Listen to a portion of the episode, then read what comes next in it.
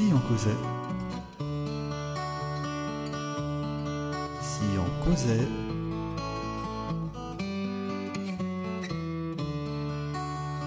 Si on causait.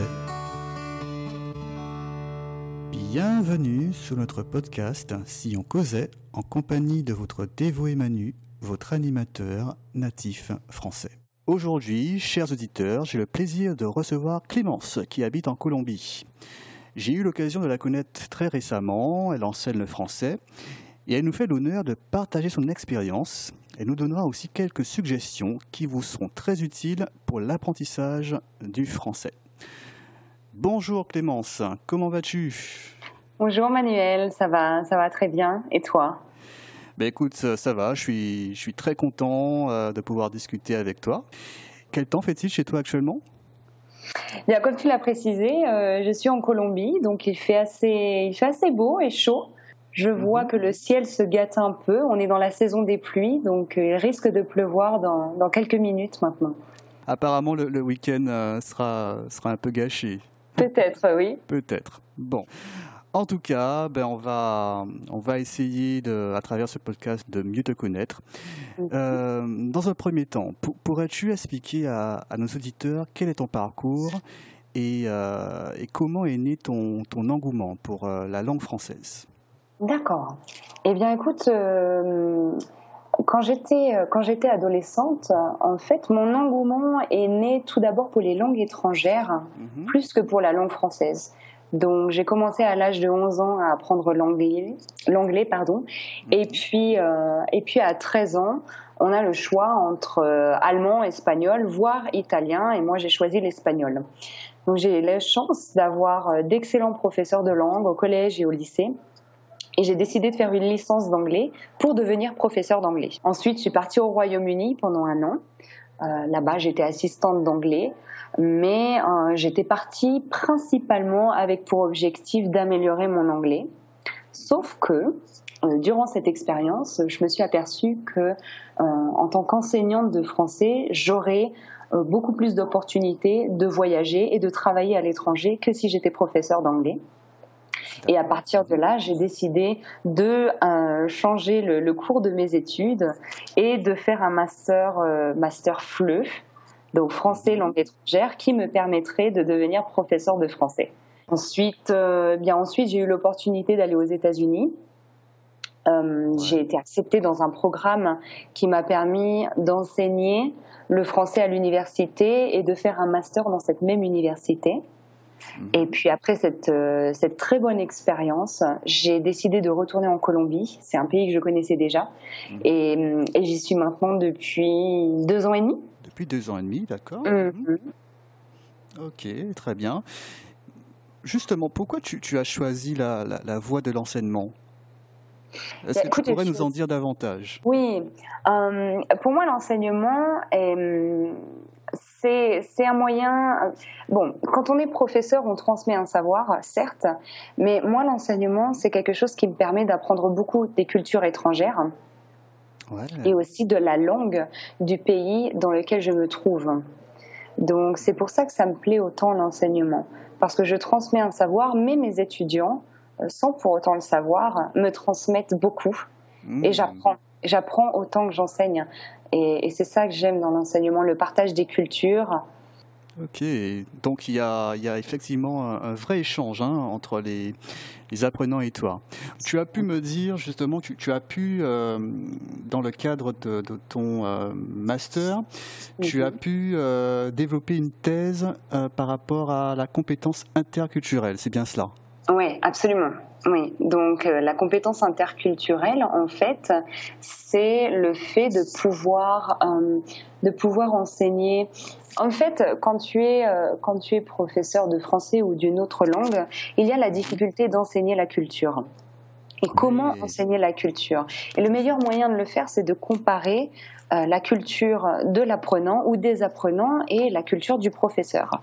Donc effectivement, euh, quand j'étais aux États-Unis, j'ai été amenée à enseigner dans des classes multiculturelles, c'est-à-dire des classes où il n'y avait pas seulement des Américains, Mais il y avait aussi des étudiants japonais, des étudiants chinois, des, des étudiants euh, mexicains.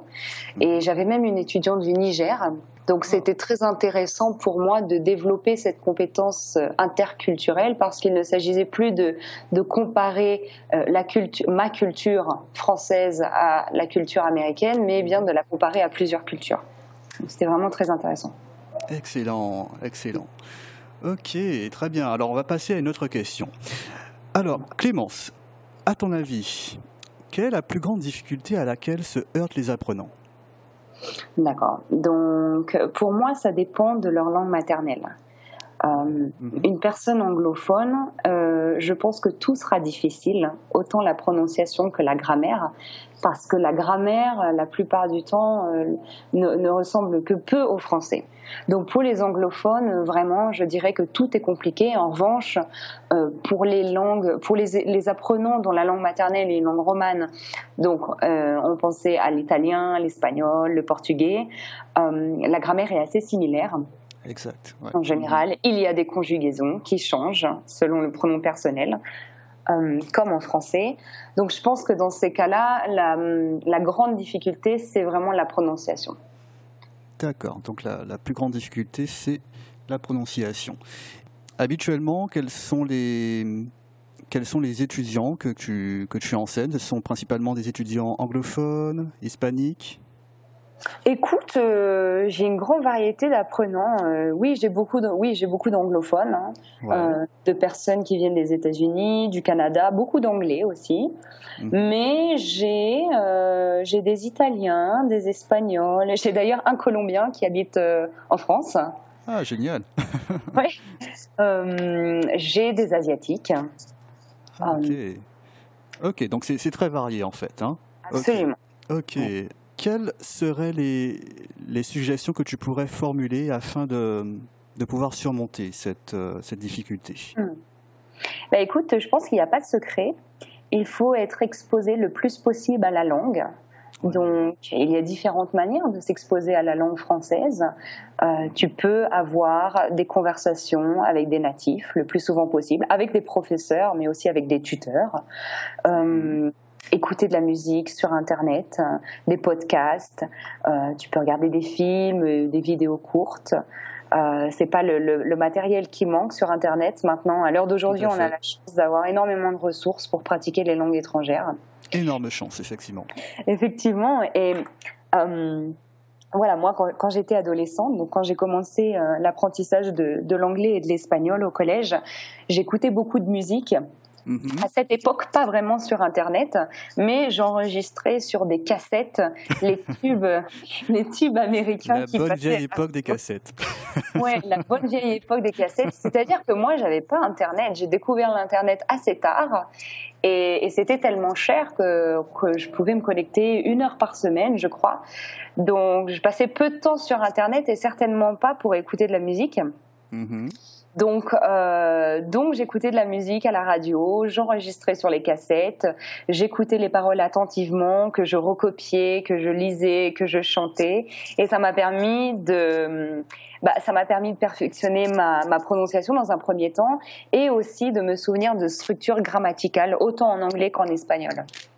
Effectivement. C'est vrai qu'à l'époque, hein, on n'avait pas les, tous les, moyens actuels, hein, tous les moyens euh, bah, de communication tels que Skype, euh, Facebook et compagnie.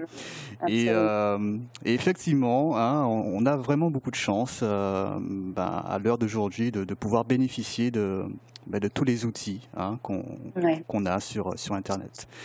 Mhm. Excellent, excellent. Donc, ta suggestion, ce serait de pouvoir euh, utiliser un, maximum ben, les, toutes les ressources hein, qu'on peut retrouver sur Internet, comme les, podcasts, les, courts-métrages, les, longs-métrages, les films, la musique. OK. Effectivement. Excellent, excellent. Dis-moi, Clémence, euh, habituellement, quels sont les outils et les méthodes que tu utilises avec tes apprenants, tes élèves? Bien, alors avec mes apprenants sur Internet, ça dépend du niveau. Donc, quand j'ai un cours avec un apprenant de niveau débutant, j'utilise le plus possible des présentations PowerPoint, c'est-à-dire que je partage mon écran mhm. et et je fais défiler une présentation PowerPoint avec beaucoup de visuels. Ouais. Pour le, PowerPoint, c'est le diaporama, hein, c'est cela. Hein Ouais, ouais avec, les, diapositives en fait que tu fais passer. Ok, je vois, ouais, ok. Voilà, c'est ça. Mhm. Euh, donc il est assez simple, il est assez simple de partager son écran sur Skype et puis tu peux créer des exercices euh, grâce euh, à tout le visuel aussi qui est disponible sur Internet. Donc c'est très pratique pour moi parce que ça me permet de, ça permet surtout à l'apprenant de ne parler que français et d'éviter la traduction. Parce que si tu travailles avec un texte, euh, c'est déjà très compliqué pour quelqu'un qui vient de débuter dans une nouvelle langue. Donc travailler avec un texte des questions, oui, mais principalement à l'oral et avec des images qui aideront la compréhension de l'apprenant. Excellent. Donc ça, c'est plus pour les niveaux avancés. Et en revanche, pardon, pour les niveaux débutants. Mais pour les niveaux avancés, euh, effectivement, je me concentre plus sur la lecture avant la classe Là encore, pas pendant la classe. J'estime que la lecture et l'écriture euh, sont des activités qui peuvent se faire en dehors de la classe et je suis mhm. assez disponible pour lire éventuellement les productions écrites de mes étudiants en dehors de la classe parce que le cours sur Skype euh, pour moi doit être euh, principalement concentré sur la production Et, la compréhension orale. Donc, je, je, leur fais lire un article quelques jours avant la session un article d'actualité, ou mhm. donc un article que j'aurais choisi ou que les étudiants auront choisi et qui m'envoie quelques jours avant, même une vidéo. Et à partir du document qu'ils m'envoient, je prépare une classe avec des questions bien spécifiques qui leur permettront de pratiquer euh, plusieurs structures grammaticales et euh, leur opinion personnelle.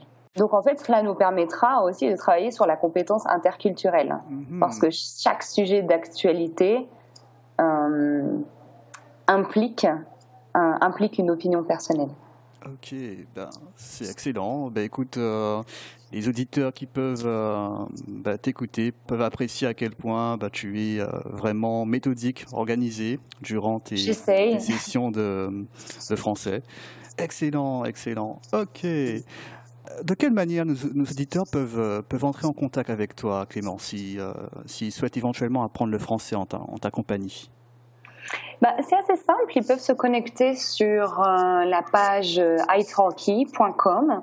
C'est une page qui met en relation des professeurs de langue du monde entier avec euh, des personnes désireuses d'apprendre une nouvelle langue ou bien de, de perfectionner leur niveau dans une langue qu'ils connaissent déjà. Ouais.